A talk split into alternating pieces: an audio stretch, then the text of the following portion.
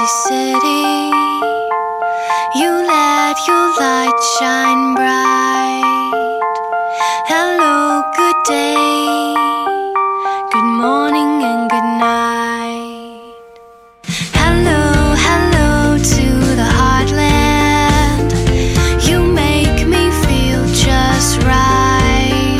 morning and hello everybody. Welcome on board American English Express. I'm your host Oliver. 各位好，欢迎搭乘美语早班车。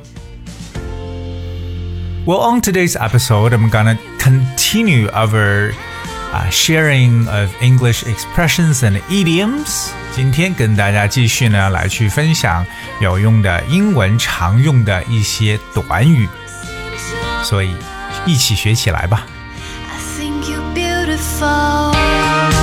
呃，首先今天跟大家去分享的呢，都是一些不是特别长的，OK，但是呢，都是一些比较常见的一些 idioms，就是一些短语了。Alright，第一个呢叫 little by little，little by little，一点一点的，OK。比较简单，little by little，可是呢，要坚持下来真的很不容易。OK，就像大家学英文一样的，you have to learn a language little by little，and it's a process of accumulation。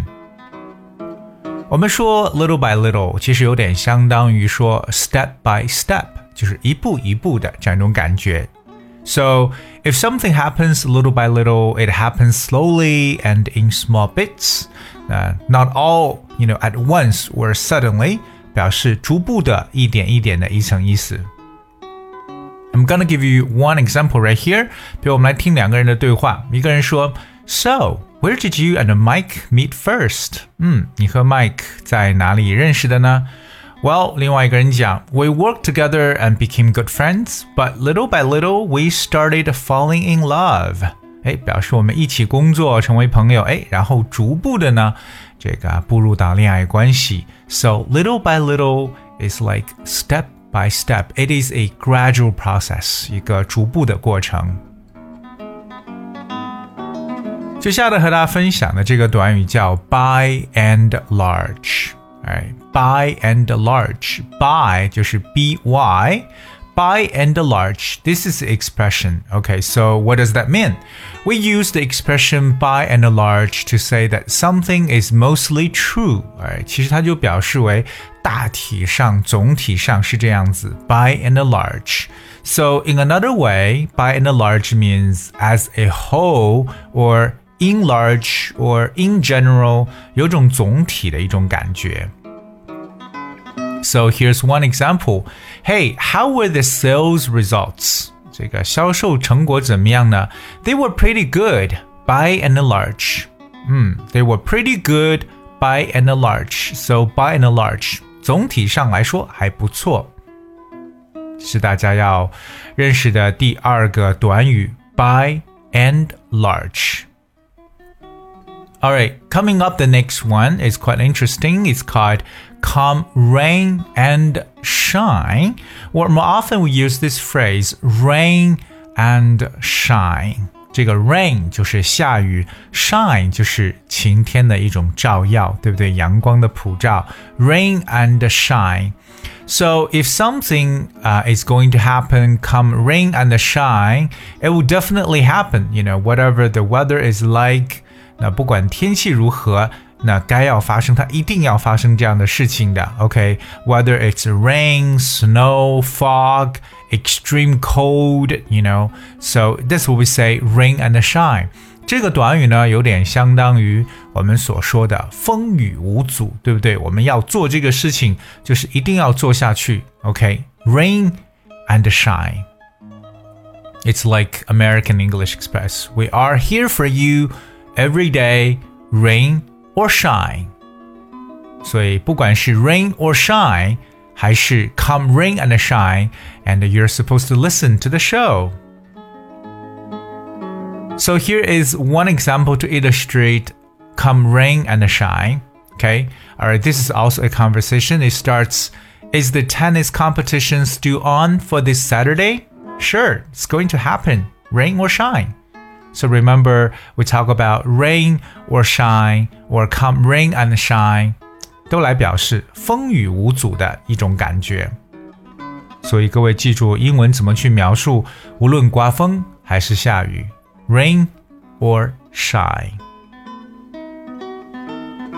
Alright, the next one is called on and off. OK，那如果刚才所说的 rain or shine 就是一种非常啊、呃、 有决心的一种坚持，那么 on and off 就不一样了。Cause on 就是 o n。off 是 o f f. What's on and off? Okay, on and off.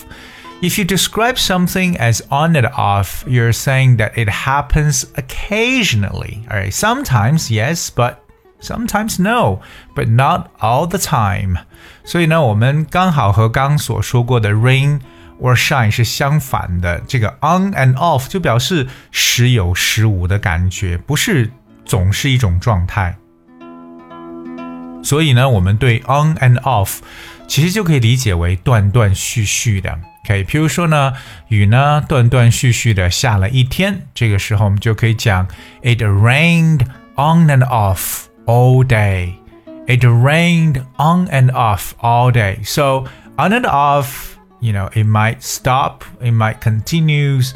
It just not happens. It just doesn't happen all the time. 而不是一直持续的一种样子。所以各位记住，我学会这个说断断续续，就使用 on and off。All right, coming up, the next one is called pick and choose. Pick and choose. Pick 是挑选，P I C K。 Choose 是选择，C H O O S E。Pick 就感觉有很多你可以选的，choose 呢虽然选的量不多，但仍然有选择的余地。Pick and choose, and this is an expression. So if you pick and choose, you select the best things from a variety of options.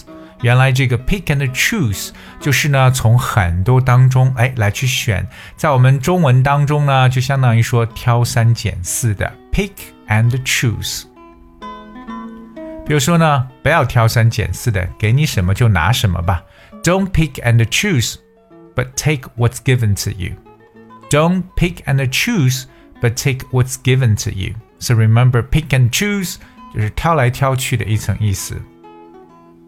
以前我们跟大家说过一个短语叫 “beggars can be choosers”，right？就是呢，哎，都自己身无分文了，就不要挑来挑去了。 Coming up, the next one is called all or nothing. All or nothing. All 表示全部，nothing 表示什么都没有。What's all or nothing?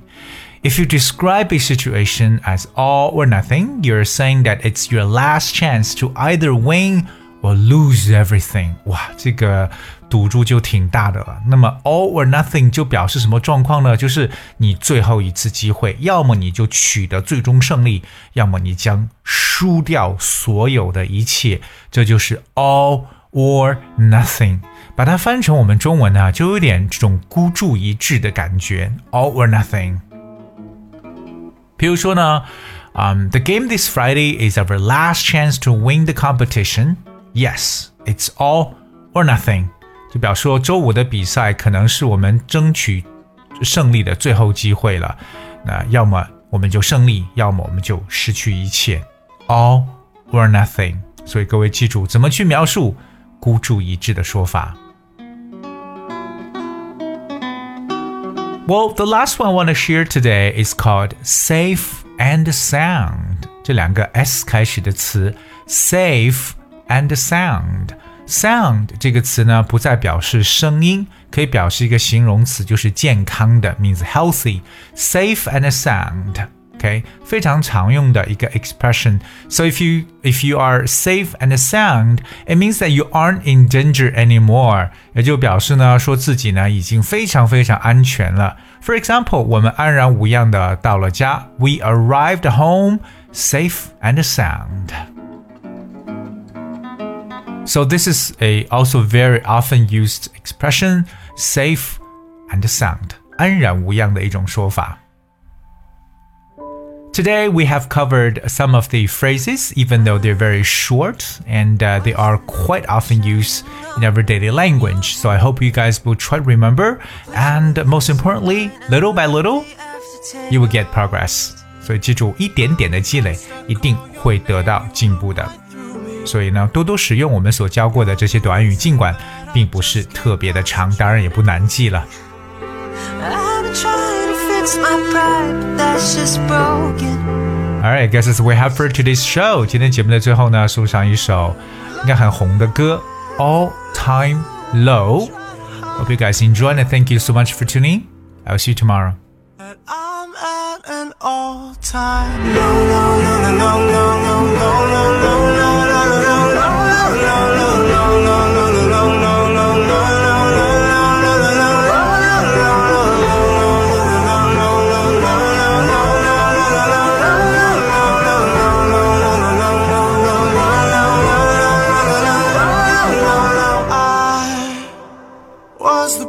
Prototype, like three stacks on that CD. An example of the perfect candidate. Now, all your girlfriends say that you don't wanna see me. You're the reason that I just can't concentrate. I, I've been trying to fix my pride, but that shit's broken. That's just broken. That shit's broken. That's just broken. Now I lie.